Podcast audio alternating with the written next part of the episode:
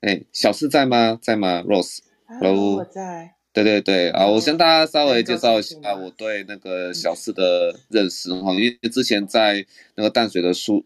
书店哈，小四在分享他从法国哈。他是在法国工作的台湾人心理师哈，那在一年的观察这样子，那我跟他认识之后，觉得说他的分享有些人文的部分也很棒。不过这次就是说让他来分享说他对于说整个欧洲的观察啊，那大家都可以来听听一下这样子哈。那没关系，那个那个呃小小四就请请直接开始吧。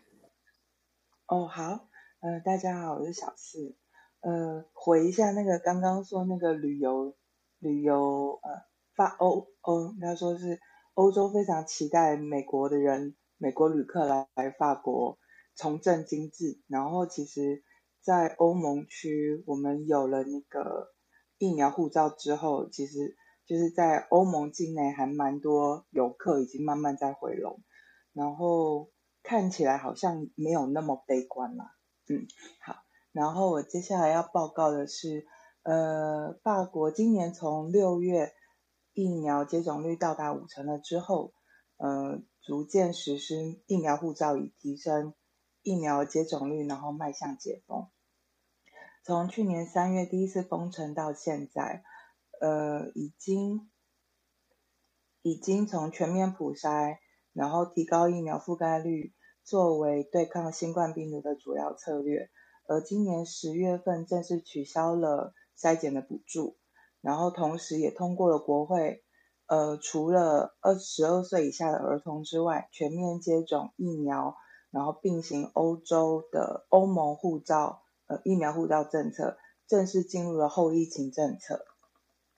以求恢复民生经济，转向与病毒共存的防疫策略。呃，截止今年的十月十五号。单日确诊人数为六千零九十九人，然后跟上周同期比起来增长三十六 percent，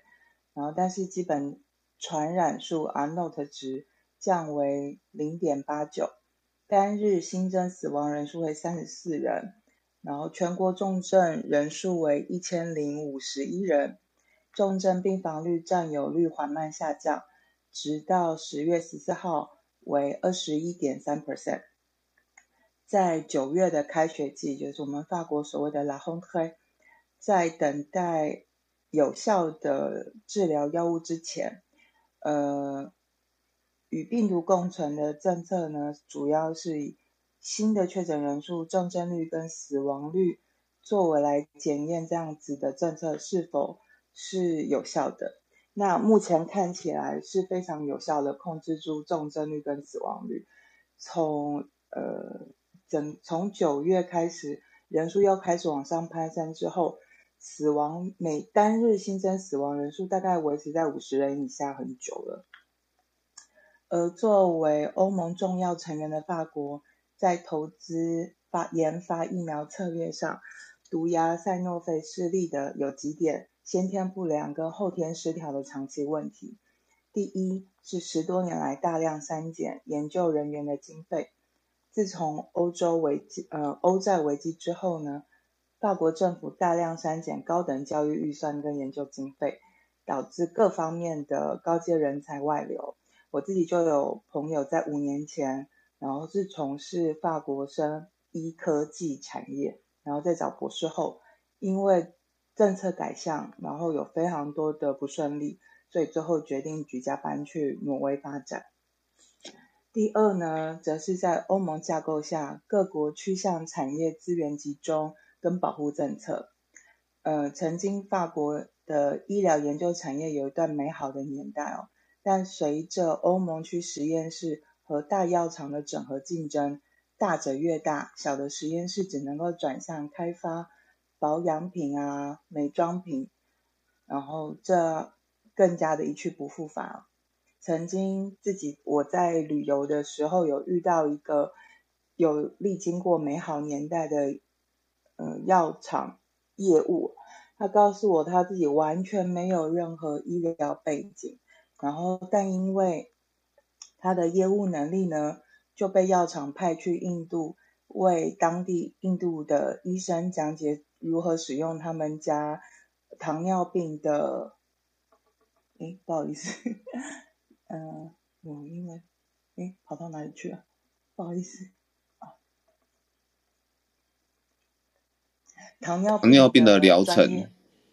对对对，教他们糖尿病的疗程，然后那所谓美好的年代，就是法国药厂还握有药物专利。可以行销到第三世界国家以及曾经的殖民地等。随着专利过期，跟欧盟欧盟各国之间无关税的竞争，法国政策转向了产业保护主义，主打法国制造的学名药，然后以及对于开发专利新药，呃，法国政府就强制的把旧的处方药从药局下架，以确保药厂研发的成本跟利润。拿我家法国人的外婆为例，呃，外婆二十几年前因为甲状腺癌而摘除了甲状腺，有在长期服用甲状腺素。呃，两千零七年有一款甲状腺素的处方药上市，法国药局就下架禁止。外婆服用了十几年，然后都没有不良反应的甲状腺素，但是新药造成盗汗、心悸等非常不舒服的副作用。后来外婆上网查，才发现她自己不是个案，甚至有专门的网络论坛可以讨论，可以从哪些网络药局跨国订购药物。然后去年，法国去年十月三十号宣布对欧盟以外国家封闭国境的时候，那时候因为其他的申根国还没有同调，所以基本上你转机转一转等于没有封。但到了第一峰高峰期，呃，也就是去年二月，呃，去年三月十六号的时候，德国开了第一枪，单方面的封闭，呃，法国、奥地利、瑞士、卢森堡等有接壤的国家国界。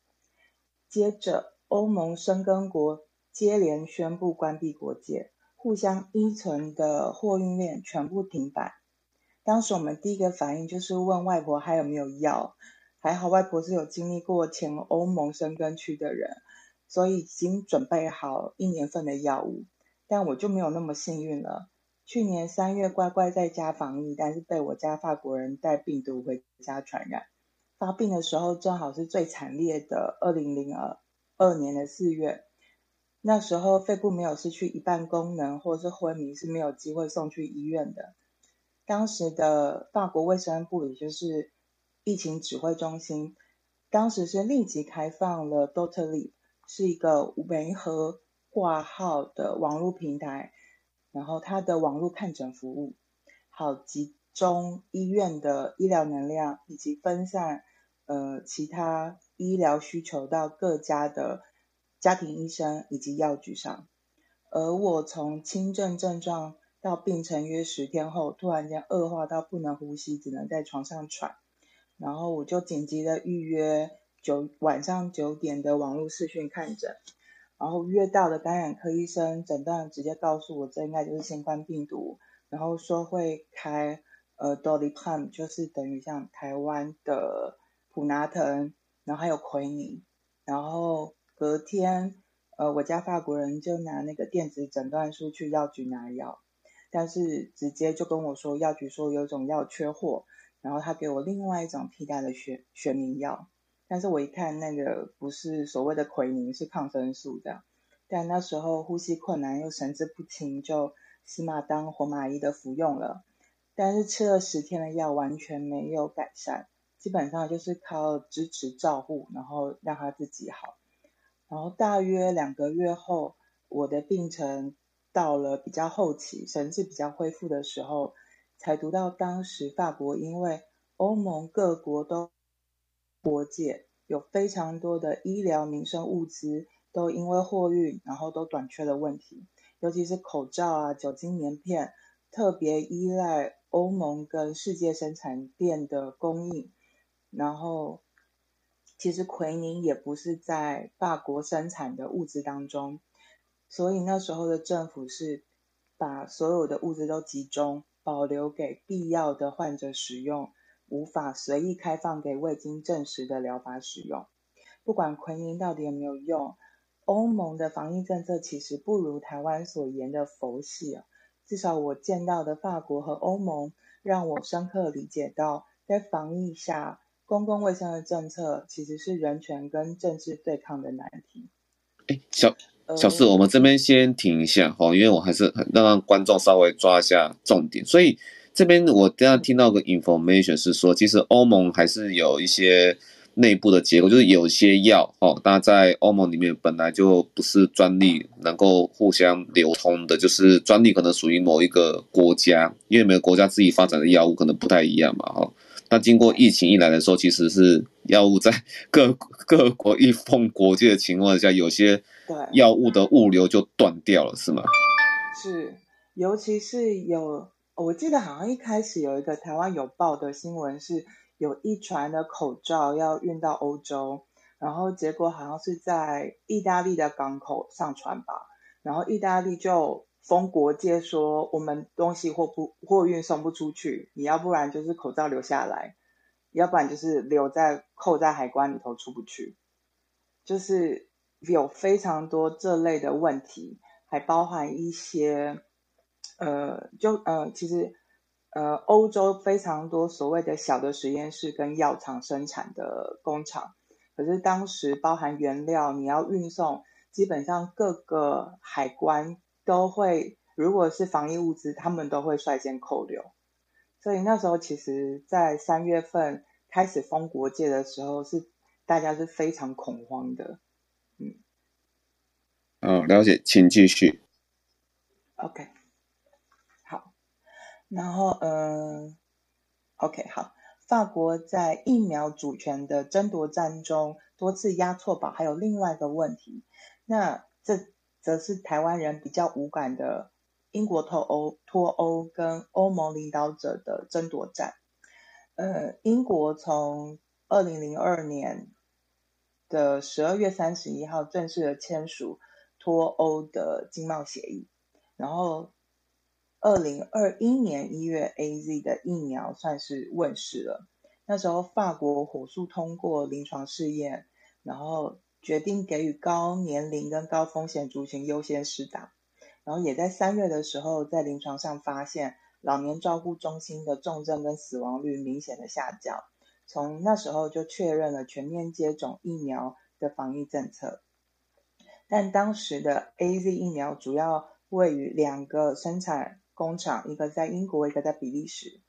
呃，二零二二一年一月份，英国的生产工厂。因为制程出了问题，量能上不来，请求欧盟先让比利时工厂生产的两千万剂运到当时疫情较为失控的英国使用。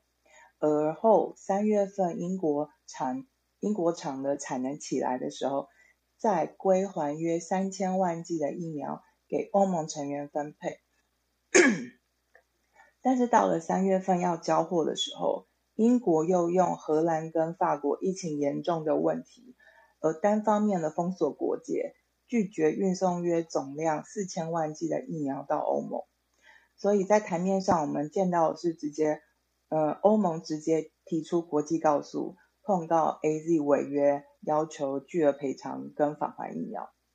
而同时在法国，呃，赛诺菲疫苗的二期解盲通过。但那时候我听到在相关产业工作的朋友私底下跟我说，其实数据很不乐观。然后也在同时的三月，AZ 疫苗在临床上传出血栓的疑虑。当时法国只有停止施打三天，然后通过专家会议讨论临床实验的原始数据之后，决定只给五十五岁以上的族群施打。并且紧急授权 BNT 跟莫德纳的疫苗给五十五岁以下的族群使用。而法国的赛诺菲疫苗虽然五月份进入了第三期，但法国在疫苗主权一战上几乎是已经放弃了，而转战呃快筛跟治疗药物，并且力拼恢复民生经济，以维持在欧盟的领导地位。呃呃，从 AZ 疫苗问世这六个月，其实也就是欧洲欧盟呃英国脱欧决议正式生效后，在执行细节上台面下讨价还价的六个月，主战场呢是欧盟国接壤的渔权问题，但其实它是掩饰更重要的金融以及延伸商品的法令谈判。自从两千呃两千零二年的疫情后，欧盟各国单方面关不关闭国界来抢防疫物资啊，违反欧盟人权跟申过国。申根国公约的手段，使得整个欧洲吹起了一阵极左的啊极右的民族主义，也使得英国脱欧的谈判没有受到太多的检视跟批判。而今年六月，嗯，英国在实行实行细则上没有赚也没有赔的硬脱欧成功，而。扣留 AZ 疫苗一事也在国际法庭告诉上，就是取得一个六月份把欠的疫苗补齐就好的成果。那我想台湾人可能，嗯，对，没关系，小事我们就先停在这里，因为后面其实是好像比较多的是那个 comment 嘛，哈。不过我想针对说前面来那个稍微 echo 一下哈，就是说刚刚提到嘛，就是其实法国哈，就是。好像是赛诺，竟然还是以赛诺菲为主要继续去研发疫苗嘛，对不对？好，嗯，那他你说那个欧盟哦，好像就说有很多国家都会有自己研发疫苗，然后就会有一个疫苗主权的问题，就是谁能够做出好的国产，他们那个该国的国产疫苗，啊就会成为欧盟的龙头，是这样的意思吗？他有这个意思在，因为、嗯、呃，英国接下呃。应该说是欧盟进入后疫情，其实第一个碰到的问题就是要跟美国谈，就是双边的贸易协定。那总是要有一个带头的。那如果你是主要的疫苗的生产国，那你在欧洲议会的声音跟影响力就相对比较大，因为大家都要跟你分配疫苗啊。哦，了解。嗯哦，所以任何一个国家哈，不管是亚洲或是在欧欧洲哈，有没有一个属于自己的国产疫苗哈，其实真的还蛮重要的哈。尤其是因为现在呃，德国梅克尔下台嘛，像呃前几个礼拜他选呃他们里头他们的那个政党选虽然选输了，然后其实德国相对内部政政治比较没有那么稳定，没有。那么明朗，但是他们还是有 BNT 的疫苗，所以其实，在欧洲议会上，他们说话还是很大声的。嗯，了解。然后也是会包含现在，其实欧洲也有天然气的问题。呃，欧洲的就是经济要重启，会有一些呃能能源的问题。那呃，本来英法国是法国的马克龙很希望能够抢到。这些议题，呃，谈判上的呃主导的位置，但因为英法国我们没有做出来自己的疫苗，所以现在等于是没有一个很明确的龙头。嗯，大概能理解。哎，那小乔治，你会这边再帮你那个呃上面的所有宝宝做一个结尾？我看你后面好像最后面有一些。那个自己的那个 conclusion 吧，吼，嗯，对，呃，我哦，我觉得有一个重点是，刚刚有提到台湾还在力拼零确诊这件事。其实法国七月份的时候，国会通过了一个呃呃法案，就是是的确好，可以允许全民接种，就是强制性的接种疫苗。但是他们否决了入境人士需要强制隔离，以及确诊人士强制隔离的这两个强制的法案，呃、嗯哼，措施。其实也是主要因为在在欧盟的架构下，呃，你不能够违反欧盟的人权规章，嗯嗯、尤其是在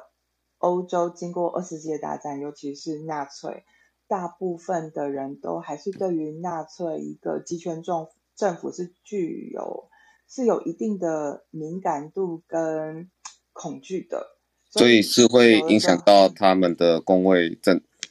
政策嘛？哦，就是没办法这样子实施嘛。所以台湾人都会说，好像欧洲防疫很佛系，但其实不是佛系。了解，因为欧洲其实有二战它的历史啊，哈，这个我可以了解。好，谢谢那个小小师哦，因为那个新加坡的李医师哈，那刚刚上来等等等啊等啊还还蛮久，那我谢谢小四在这边。好，对我们法国还有说整个欧盟的一个历史的观察，其实这份的观察资料还蛮重要，因为小石他现在就在法国整整呃很多年了哈。那疫情的观察啊，他其实都有蛮独到的见解这样子。好，那我们接下来到那个新加坡的那个李冠毅医师哈，那那等一下李冠医师讲完之后，我们再换那个语气来讲那个那个南非和非非洲的部那个南美和非洲的部分哈。好，李李医师，听说就是这次新加坡有所谓的土豪政策，这是怎么一回事？我想来听听看。好，哦，大家早安。呃，现在可以请问大家，现在这个声音会不会太大？哎，可可能可能再离远一点点，再这样这样子吗？啊，这样刚好刚好刚好。OK，好，刚好，对对对。好，大家早安哦哦。然后今天我们现在想分享一下，说新加坡最近，因为新加坡上个礼拜啊，他又向这个开就出了很多新的这个政策，然后又向这个。与病毒共存，哇，跨进了一大步，哦，真的是一大步。那有些政策现在是可以算是说，哎，世界第一的，就是说全世界没有国家是这样做的，啊，新加坡这样做的。然后我就挑几个比较重点的来讲了。哦，第一个就是像刚刚主持人讲这个新加坡土豪政策，他就是用疫苗扫射病毒啊啊，所以他现在就宣布说，呃，全国的居民只要三十岁以上都可以施打第三剂的疫苗。哇，这就直接跟跟 FDA 的 recommendation 是相反的，对吗？因为 FDA 六十五岁以下不是不建议施打了。那你如果是当然还是呃，如果是医护人员呐、或是其他一些像老师这些族群的话呢，啊，那就不顾你，就二十几岁也可以打了啦。不过三十几岁等于说就是其实就是包含全部的全部的人民哦。然后他是建议，呃，如果你之前是打 Pfizer，你就去打 Pfizer；如果你之前是打 Moderna，就继续继续打 Moderna。那但是还有一群人呢、是之前是打 Sino Sinopharm 跟 Sinovac 的，这一群人现在好像呃政策还不明啦，哦、不过也是因为这个这一这一打这两个中呃中国疫苗的这一群人呢，他们的第二剂都还没有超过六个月，所以他们还可以再等一下。然后这是第一个，这个就是呃用疫苗用疫苗想要把这个把把这个病毒淹死的这个政策，然后。第一个就是说，新加坡同时呢，哎，对这个国境内的这个的的这个呃隔离政策有大的很大的很大的改变。第一就是说，如果你是呃这个无症状的感染者，就是你无症状然后快筛阳性的话呢，哎，你只要在家呃隔离自我隔离三三天，那之后再重验快筛阴性的话，就可以就可以出门了。如果你是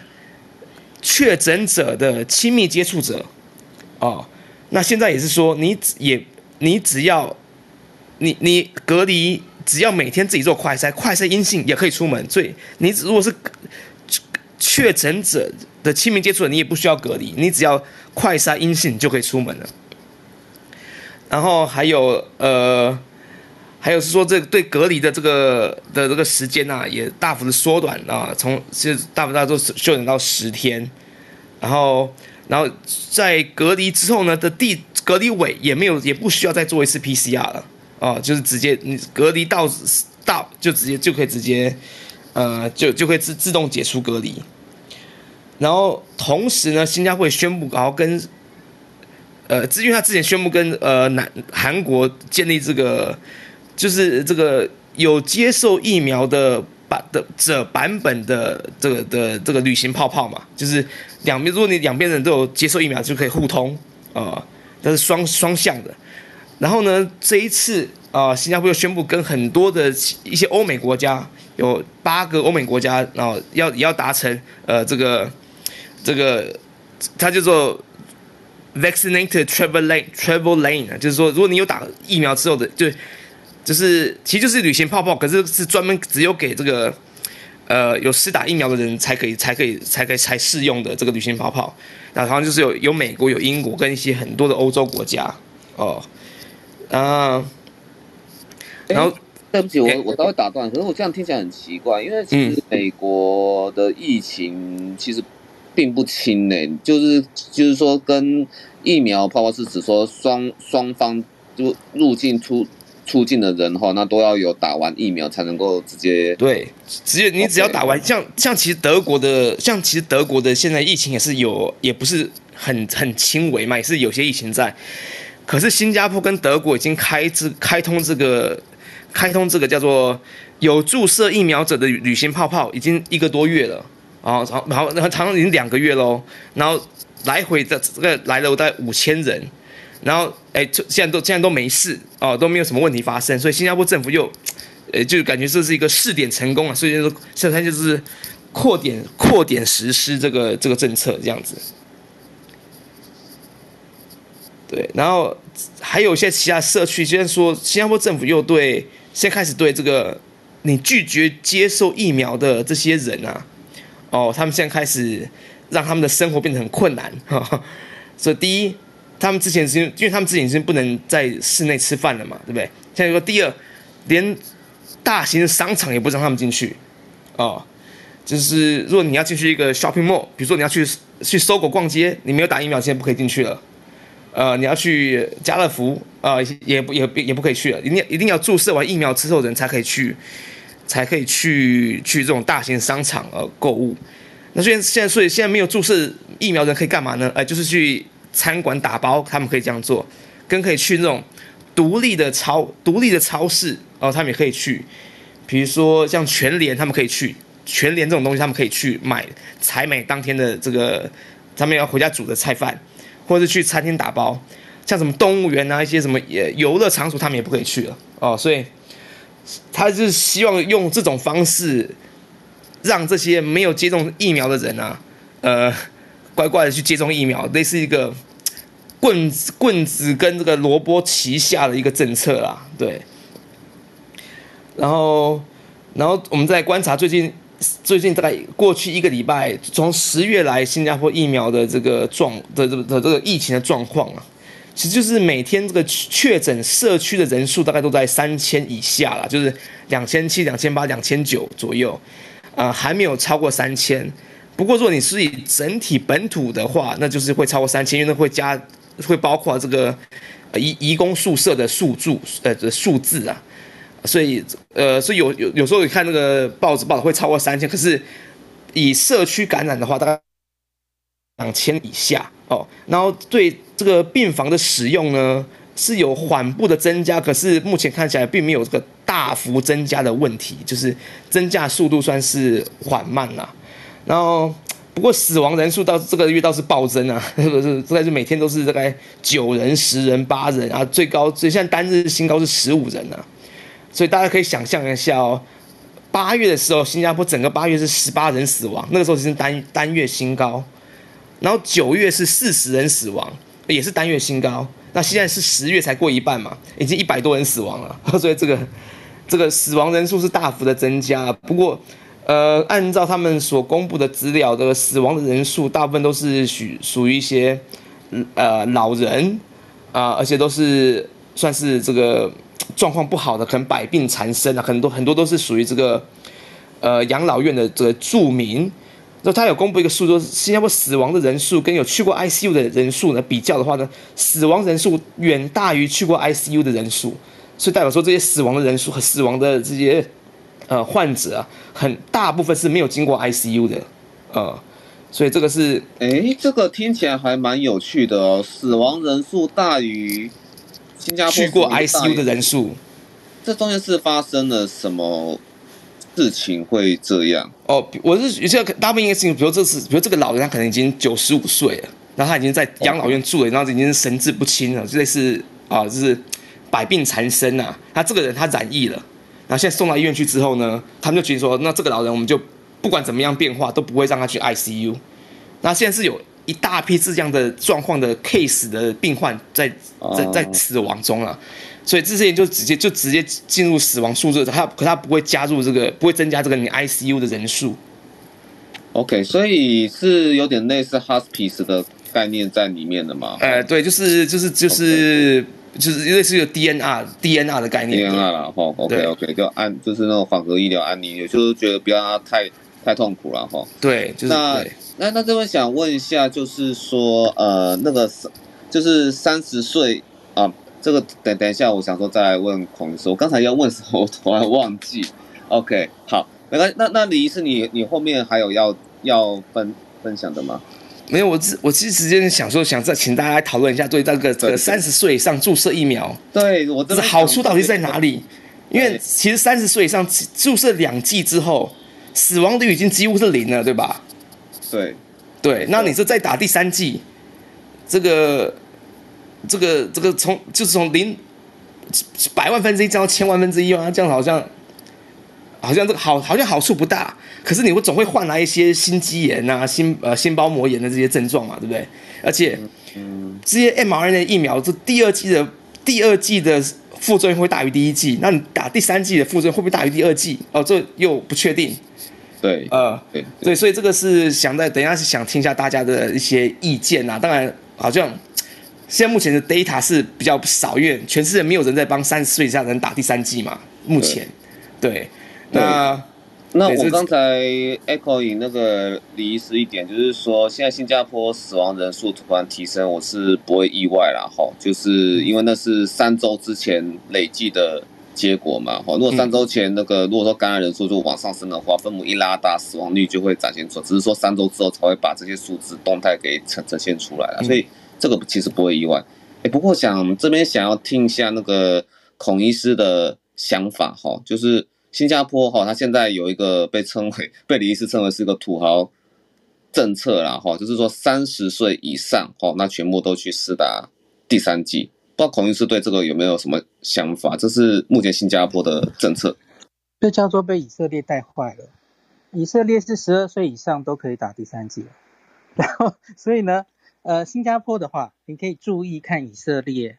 我相信他们很快就会有数字出来。就是这些三十岁以下的人打了 BNT 第三剂之后，那个不管是心肌炎或是一般什么样的症状的比例，我相信以色列很快就会出来吼。那然后呢，我们我们就可以看新加坡的数据，我们看以色列跟新加坡这样子。那要注意的是，新加坡应该有莫德纳，对不对？有吗？吼，应该有吗？我记得有，应该有，有，有，有。对，BNT 莫德纳是主力，对，是嘛？吼，现在要注意的一件事情是，因为第一个，莫德纳在美国其实还没有批准在十八岁以下哦。那可是，在北欧，北欧上礼拜的一个新闻，就是说他们莫德纳观察到心肌炎的比例好像比 BNT 高。那所以，这这个这个要小心，这个要小心，就是。也许你假如一直往下打得太年轻吼，那个莫德纳似乎目前北欧看起来的证据是会比 BNT 心肌炎几率更高一点点。当然可能都是我们现在谈论的可能都是十万分之几的几率了吼。那可是你假如是广泛的打下去，当然还是会有一些案例出来。那另外就是你看那个我我觉得新加坡其实就是勇敢的考期末考了吼。从原本可能类似台湾跟中国的与病这个坚壁清野清零为主，现在要转到很严格，现在要转到与病毒共存了。那他面临的考验其实就是，你看这个死亡率节节，不是，对不起，不是死亡率，死亡率已经压得很低了，是死亡的数字节节上升。你原本很少很少，那现在可以破百。我我不是很确定民众。的心态上，现在是有比较习惯吗？他们觉得，呃，牺牲这些没没什么关系，因为真正生活还是要过下去比较重要。对，就是大家对这个数字是开始有点麻木了。对，OK OK，麻木的话其实就是类似日本，所以就是真的就这样，因为因为得病之后，因为你要看整体的分母嘛，你已经有有那么多。呃，疫苗的覆盖率，然后得病之后，那个真正重症还有，现在反而是轻中症比较多嘛，吼，那真正到重症还有会后不幸到死亡的人，其实都是有一些原因的人嘛。我觉得这个其实最后就有点达尔文了，这有点 对不对？就是好像就是有一些人打了疫苗之后，因为本来就呃慢性病嘛，哦，比较年老，所以效果没有别人好，所以他还是会得病，还是会死亡。那可是假如为了这些人，然后整个社会不继续走下去，然后还是都把病毒关在外面，好像又不太可能嘛。我们上一次李医师来的时候，我们就谈论到，对不对？就是新加坡是非常要依赖跟国际交流才才能够生存下去的国家，所以刚刚当然只好走上这条路。所以我们我们其实真的很希望新加坡可以走出一条。你你刚刚说的很多事情，新加坡第一个第一个做的，我觉得我都很期待，可不可以成功？诶，就是接触者你就自己做快筛，做到阴性就可以出门了。我觉得真的是。学理上，我我希望这个真的可以成功这样子。好的，哎，是李医师，请说。我就呃就讲这，就是我是觉得台湾真的是新加坡可以，就是现在新加坡真的摸石头过河嘛，对不对？那如果我们之后发现新加坡如果摸出一条很好的这个过河的方式之后呢，我觉得台湾真的是要可以有些可以借鉴的地方，对，真的真的就很期待。不过也是那个台湾人这边心脏要够大了哈。那那个如果说台湾人在媒体上常常不是能够接受，常常不能接受不是零的数字的话，我觉得这可能还有一段路要走。老师，其实我自己觉得这种带风向，其实风向是一下就会变的，所以我个人没有太担心这件事情。是哈。好的，好的，谢谢孔孔医师的鼓鼓励哈。好，哎，李医师，你还有其他要补充的吗？呃，目目前就先这样子。好，非常谢谢李医师哈，每每那个每那每次来都会带给我们那新加坡最前瞻的一个分享，这样子，非常感谢你。好，好，谢谢，谢谢。好，那接下来我们就是在剩下的部分来到那个呃非洲、南美，好，还有东南亚其他的部分，好，我们交给允欣。好的，江医师，各位来宾，呃，这边呢带来中南美洲的疫情更新，当然目前呢是非常的稳定，就连指标性国家巴西，它现在单日确诊人数都还在持续下降当中，所以呢，整体而言，中南美洲现在呢是力拼这个疫苗政策当中呢，又是。巴西这边有好消息，它其实呢，今年度就已经开始努力要研发它的本土生产的疫苗，因为其实我们呃世界上有很多国家在去年的时候呢，就得到了这个 COVAX 的疫苗援助部分的承诺，但是呢，我们也知道今年因为有很多呃这个原本参与这个 COVAX。疫苗生产的大国也遭到了疫情方面的重大的影响，所以今年全球其实 COVAX 的剂量呢是短缺了三分之一以上。那所以很多国家就决定不能够再等了，那他必须依靠自己。这个就回应到我们提到呃。欧盟国家，然后还有这个英法种种的措施，就是大家都发现，其实我们不能等别人的疫苗援助。好，那所以巴西，巴西呢就已经这个成功的研发了本土疫苗，而且呢已经进入这个真人的临床测验、临床测试这个阶段。然后，呃，其实其他。还有像是古巴，那么古巴呢，非常的独特。我们之前就提到了，它是这个拉丁美洲疫苗生产的冠军，而且很早呢就已经有五支疫苗进入了 WHO 的呃 candidates。这当中我们曾经提到过两支，一支呢它的呃名字叫做 Abdala，另外一支呢叫做 Soberana。那这支 Soberana 呢现在还。这个肩负重要的任务，那也就是古巴，其实在九月的时候已经开始为全国的这个六岁以上的儿童开始施打 Soberana 这支疫苗了。那是因为古巴也遭受到 Delta 这个变异株的波及，然后曾经有非常严重的疫情。我们提过，他的这个民众都开始指责：哎，其实你不是说我们的这个。呃医疗甚至高于美国的吗？你怎么现在让我们的全国疫情这么严重？所以政府呢得到很大的压力，所以他就决定先停学。然后呢，他的整体的政策是我们必须让所有学童都接种完疫苗之后才可以复学。他也给自己下了一个非常大的这个时间压力。因此呢，在九月他就已经确定实施六岁以上的儿童都可以接种疫苗。接下来呢，就更厉害了。他呢决定要在下周，呃，就是他日前宣布，下周这个时候的下周就要开始帮两岁以上的这个他们的国民孩童施打疫苗了。哦，不好意思，我这边那个室外有救护车的声音。呃，好的。然后这个部分呢，它也持续在申请 WHO 的相关的一些认证跟核可。但是因为呃，这个部分其实是大家的国家有很大的自主权，所以呢，古巴政府已经决定要开始实施这方面。那相信他是为了这个学龄前儿童的就学，还有整体社会期待的这个部分，他要拼。允欣，我打断一下，是，是所以说古巴他们目前的疫苗是同，就是说除了我们传统试验上那个什么十八岁到六十多岁的那个那个那个一般的传统试验族群之外，他二岁以上的就直接就开始、哦、现在现在是打到六岁以上，那下周要开始打六呃打两岁以上，满两岁，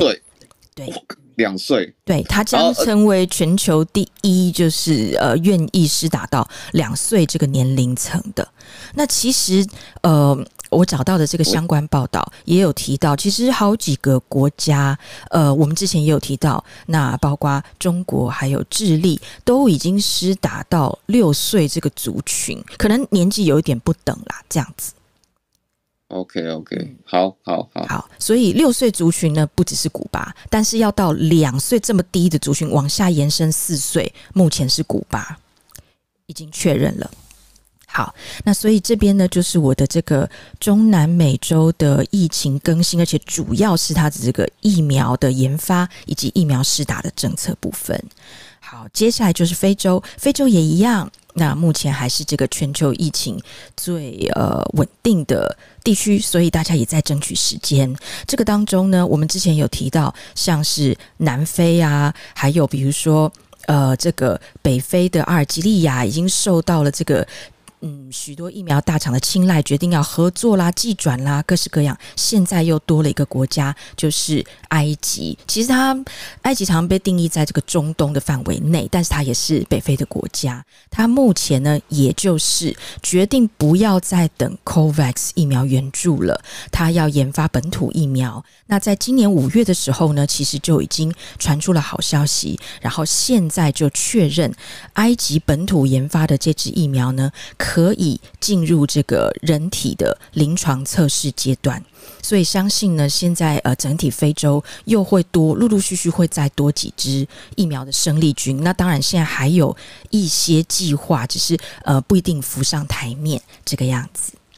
好，这个是呃关于本土研发疫苗的消息。接下来呢，还有这个施打补强剂第三剂，南非呢将成为非洲第一个开始这样措施的国家。但是它有非常严格的在医疗上面的规定，也就是呢，它事实上是针对免疫比较弱，还有呃一些特殊经过这个医疗手段，像是什么呢？就是有自体免疫。因这个自体免疫的疾病，长期必须服用类固醇的病人，还有血液或者是免疫的恶性肿瘤这样子的病人，以及呢进行过实体器官移植或骨髓移植，还有正在进行肾透析，以及具具有这个严重的原发性免疫疾病的这一些族群，经过了医师的处方签之后，处诊断之后，才可以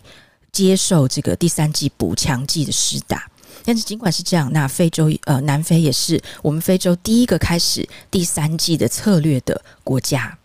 好，这边是非洲。最后呢，刚刚原本要接到这个李医师这边的亚洲东南亚的部分，呃，那其实就要提到印度现在的单日确诊人数呢，又在比这个呃之前更低。他之前其实。平稳的维持了一阵子，都没有办法再再下降到那个单日确诊人数走到一万五以下。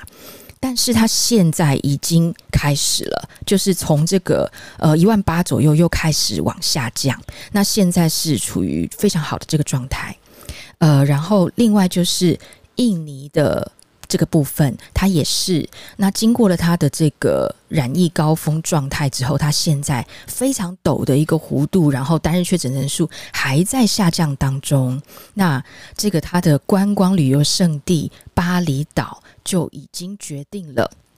他之前的这个年平均旅游人次都到六百万人，虽然它是一个非常小的岛屿，那所以他现在为了要重振观光事业，已经率先呢，呃，调整了他的这个防疫措施，准备要重新开放了。那这个重新开放时间应该就是定在下周，所以呢。虽然在此时此刻，他还没有这个国际班机，但是他现在已经针对了十九个国家有这个入境方面的这个承诺，就是有十九个国家旅客是可以入境巴厘岛的。那这当中呢，就不包含英国还有美国，像这些目前疫情这个数字还不太乐观的国家都不包含在内。所以他是单纯以这个疫情是不是平稳来作为评估，那入境的旅客呢？呃，其实还是必须经过五天的防疫旅馆的隔离。但是如果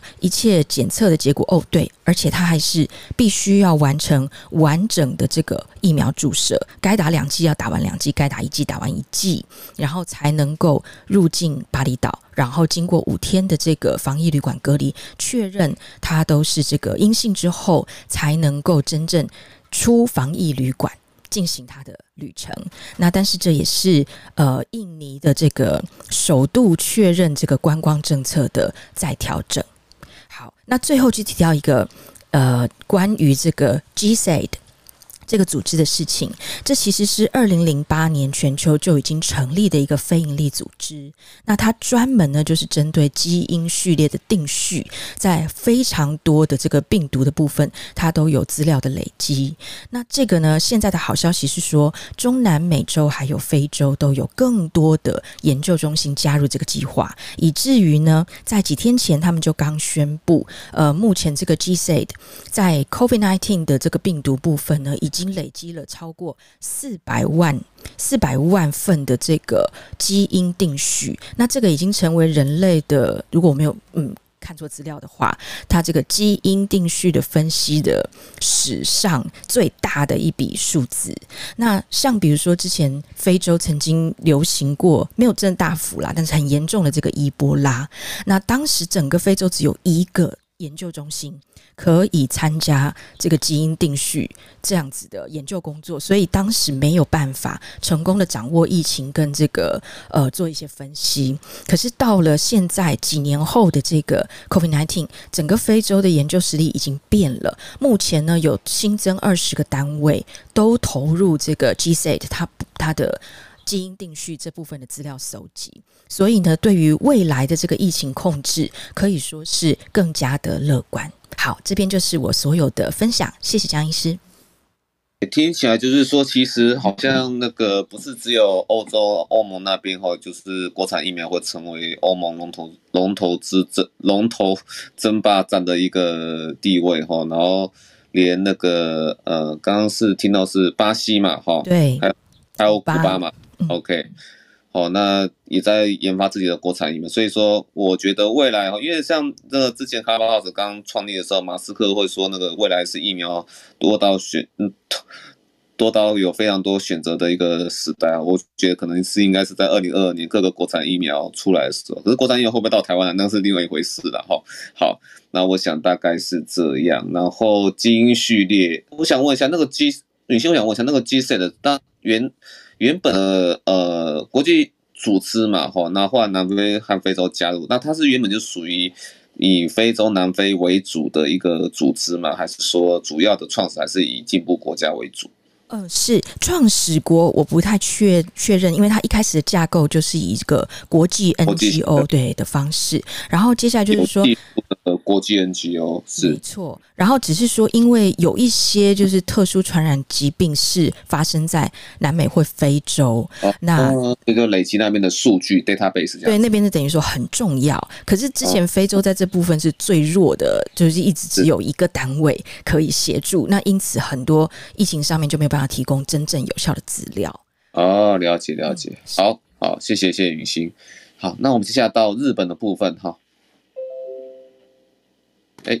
好，是是是好，嗯、呃，大家好，我是于婷。那这里这个礼拜我也帮大家带来日本的部疫情部分。那这礼拜的呃日本的疫情，就是大家可以都知道，已经是持续稳定趋缓的情况。那像这礼拜就已经下降到单日确诊在五百人上下左右。以十月十五号单日确诊来说，就是五百二十二人。那整周的平均是五百九十二人。然后现在的每十万人口比呃的确诊人数是来到零点四人，已经下降了，跟上礼拜下比起来已经下降了将近一半左右。那而重症患者也都减少到了四百三十五人，然后单日死亡人数也下降到了二十几人左右。那疫情趋缓的现象也都直接反映在医疗上。那全国的病床使用率还有重症病床使用率都下降到不需要警戒程度的 stage。呃，一或是二的程度，那各地的医院都陆续恢复了常态性的业务。那以我的医院来说，就是最近真的就是住院病人大爆满，也就是之前推迟的手术，或是呃，就是呃固定需要住院治疗的病人都全部回流过来了。那像之前疫情爆发的时候，就是 ICU 的团队他们会非常的忙碌，还有专就专责病房的那边会非常忙碌。那现在变成是他们那边。就是呃闲比较闲下来，就开始帮我们一般病房的，就是分担业务的这样子的一个情况。那接下来到疫苗的部分，那日本的疫苗接种率至少接种一次的已经达到了将近七成五，那完整接种过两次的也达到了六成六，而十二岁到十六十四岁的年轻族群在，呃第一剂疫苗接种率也都达到，也在全国各地达到了六到七成左右。那之前我们有提到说，日本的疫苗，呃，他们已经决定说要打第三剂。那现在它的时程也已经那个呃排定下来了。那确定说从今年的十二月开始规划施打。那目前呃日本政府就是已经规划说，今年十二月以及明年一月这两个月份的疫苗，呃，将会在十一月开始配送到各地的呃自治体摊位。那这疫苗都通通都是辉瑞 BNT 的疫苗。那目前是规打呃规划施打对象是，就是在今年五月的时候已经完成接种两剂疫苗的医护人员，大约三百零五万人，以及老年人一百零四万人的疫苗数量以及备用数量，都将会在呃十月开始陆续配送。那像莫德纳疫苗，呃，之前就他们也是有在看那个美国的一些讨论，那第三剂接种，他们也是。应该会朝莫德纳也需要第三剂接种的方向做调整。那不过像日本就是比较晚开始打莫德纳，那他们也还在等一些，就是他们打完施打完之后，也还没有超过半年的，还没有很多。那所以预计是说，要要打第三剂的莫德纳的话，也是会到明年三月以后才能开始施打。因此，嗯，施打莫德纳的民众也不在这次的十一月的配送范围内。这样。那接下来就是这个 礼拜的，嗯，一周刊标题的部分。日本疫苗混打是一个怎样的情况？那其实他在呃九月底的时候有发布一个，呃，疫苗，就等于说呃给医疗机关他们在做疫苗施打的一个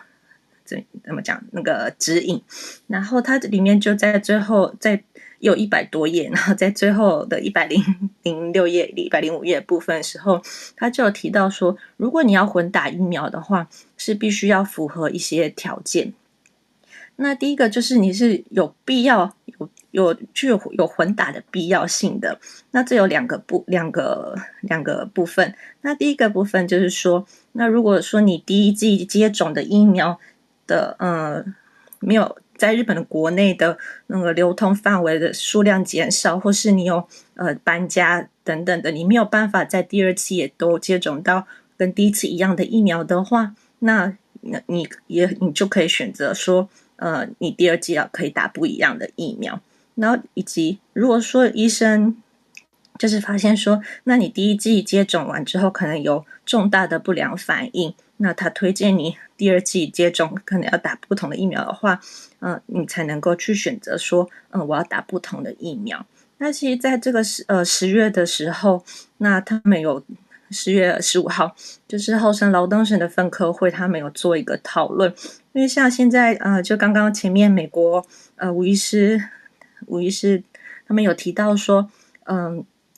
就是呃心肌炎的部分嘛，那个莫达纳莫德纳引起的心肌炎，还有呃 BNT BNT 引起的心肌炎的部分。那日本其实就是也都在观看，就是呃美国他们这些呃 FDA 啊或是一些专家小组的讨论会议。那他们原本在十五号的后嗯厚生劳动省分科会会议上是是提出说，官方提出说他们想要推荐。就是年轻男性十岁到二十几岁世代的年轻男性，他们来施打辉瑞的呃 BNT 疫苗。那那如果说你有心肌炎疑虑的话，那他们也是推荐说，那第一剂你如果打莫德纳，第二剂就来打辉瑞辉瑞吧。那他们的理由就是也是说，莫德纳引发的心肌炎报告的频率会比较高一点。那以日本的国内统计资料来说，就是如果说你呃没有。如果你是打辉瑞疫苗的话，嗯，我看一下，就是到十截至十月三号的呃一个数据，呃，不好意思，等一下，我我看一下资料，对，就是截至到十月三号的数据，就是以日本国内自己统计的资料来说，那男性一百万人当中打莫德纳的。呃，十岁，呃，十岁到十九岁有二十八点八三人，呃，有心有发生心肌炎。那在二十岁世代的，则是有二十五点六人。那对照起来，辉瑞在十岁的，呃，十岁年轻男性的部分只有三点六九人。那在二十岁世代的年轻男性，只有九点六二人有发生心肌炎或者心包膜炎的。呃，现象，那他们他们就觉得说，啊，莫德纳频率比较高，那是不是就让这些年轻男性们改打辉瑞会比较好呢？但是，嗯、以分科，呃呃，以分科会他们的专家小组就是讨论之后，他们认为说，那现阶段医学报告指出的，呃，心肌炎的发生频率跟，嗯、你没有打疫苗比起来，还是比起来像，呃，非常的少，而且几乎都是轻症。然后就是可以很快的恢复，那而且这些报告他们疫疫苗施打条件也都没有，呃，也都不是统一的嘛，就是有一些不同的条件，那也没有积极证据显示说你第一剂打莫德纳，那你第二剂的改打辉瑞的话，那对心肌炎发生频率有所呃明显的减少，因此如果说要制定指引的话，用推荐施打是一个并不是很恰当的。呃，方针。那因此，厚生劳动省在十月十五号，他们就改变他们方针，说，那呃，就是你符合刚刚上述所说的，比如说你打了第一剂，但是你第二剂真的没有办法打到同样的疫苗的话，那你可以选择打第二剂，或是有医学上认定的理由，那你需嗯、你需要改打的话，才能够来选择打不同的疫苗的混打，而非原先推他们想要推荐说男性都去打。辉瑞这样子的一个情况，那日本的新闻我就分享到这边，再把时间还给江医师，谢谢。哦，所以是针对那个十岁、十几岁到二十几岁的男性嘛，哈，就是有一个一定条件下有可以选择，就啊那个可能 maybe 莫德纳打了第一剂，我可能不舒服，或是说我。他说还有个情况是缺的，缺的话可以换打 BNT 这样子。对，他有，就是他的那个九月底发的指引是说，就是就是没有这个年龄限，没有年龄限制啦，就是有必要条件，嗯、必要条件就是你打了第一剂，比如说你第一季打莫德纳，但是你第二季你可能搬家，或是你在所在的地区就是一直莫德纳配送不到，那你就可以选择改打辉瑞，或者说你第一季有莫德纳所以莫德纳配送不到，他没有刚才讲的那个年龄或性别的，就在他指指引方这里，九月的指引方这里是没有这样讲。OK OK。那么在十月十五号的讨论会议上说，他们原本想要推荐十岁到二十岁的男性都去打辉瑞，不要打再不要再打莫德纳那样子啊，这样子莫德纳会不会三条线下来？OK，好。那现在就有改变，因为他们说就没有证据嘛，所以你你可他们等于说你可以选。择，但我我们不推荐，但是你可以选择那样子。OK OK，好，好，好，谢谢于婷在那个日本的那个精彩的报报道哈，我们大概了解一下日本的状况。嘿，那最后莎拉回到台湾了，剩下时间就交给你喽。好的，谢谢江医师。那我今天大概就是重点提醒两个部分，一个是那个公费疫苗预约平台的部分，第十二期的规划是有三种疫苗要开打。那第一个是 BNT 的第一季，是针对三十岁以上。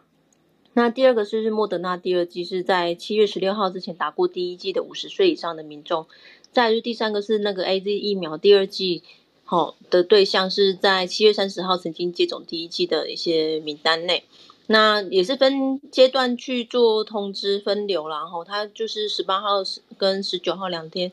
陆陆续续可以去开放，呃，收到简讯跟那个登记。那因为避免集集中接种，那另外就是说简讯也会在前一天陆陆陆续续做发送，所以可以施打那个选择的那个时时段是十月二十二到二十七号这个时间。那地点的话就是可以就近你所在的所在地区做选选填的诊所或医疗院所。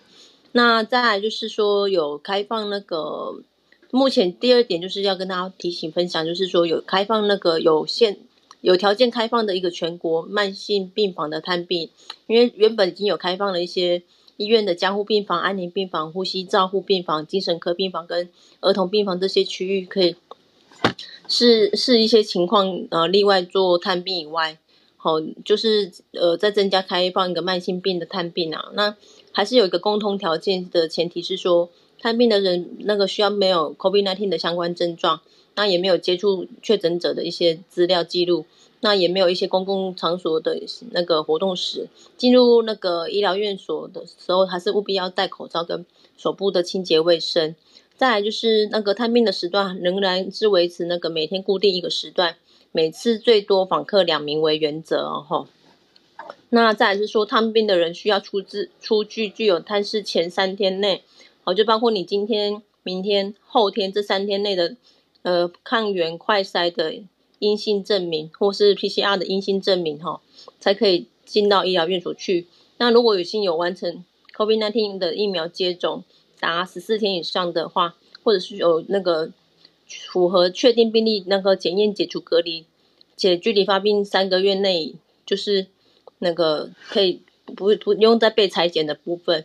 以上这些讯息提供给大家大家参考。那我再提醒大家一下哈，如果因为现在流感疫苗，其实蛮蛮多民众都在卡在说，先要先打哪一个，还是再次再一次提醒大家，就是建议先打完 COVID-19 的疫苗，再来接种流感。那中两两种疫苗至少要间隔一个礼拜七天了哈。好，以上报告。好，那这边我把那个第一线的那个经验跟大家稍微讲一下哈。那那个如果说。你打了那个流感疫苗，好，那那个呃，maybe 就是上个礼拜五啊，这个礼拜五你又要接种，好，那但是 maybe 是上次流感疫苗啊是早上九点的时候接种，那接下来你在接种那个新冠的时候，呃，接种时间可能接近是十一点或是下午的时的时候哈，那这个时候按照我们的操作定义了哈，那第那个隔一个礼拜之后哈，第所谓的第七天的那个新冠疫苗啊，还是可以接种的，因为就是超过了所谓的整整七天的时间这样子啊哈。但是如果哈你是早上呃十一点哈打流感，好，那一个礼拜之后哦，那星期五哦你打呃新冠是早上九点的时候，那个就不可以哦，大概是这样子哈，所以要要注意一下这个时间差。不过这个没关系啊，我们都是在那个一开始。在带卡片要过卡的时候，其实我们护理人员都会帮你问哈，只是说这这个情况跟大家稍微讲一下下。嘿，好，那很高兴大家就是陪伴我们到第三十一集哦。那台湾疫情真的一定也越来越好哈，我们希望说我们很多的那个呃聚会啊，还是能够继续哦，呃注意我们公共卫生措施哈。那也希望说我们在未来各个那个疫情啊，还有公共卫生哈，还有说整个社会议题的讨论氛围能够越来越好。好，那祝大家这边好午安哦，好，的可以去吃午饭了，拜拜。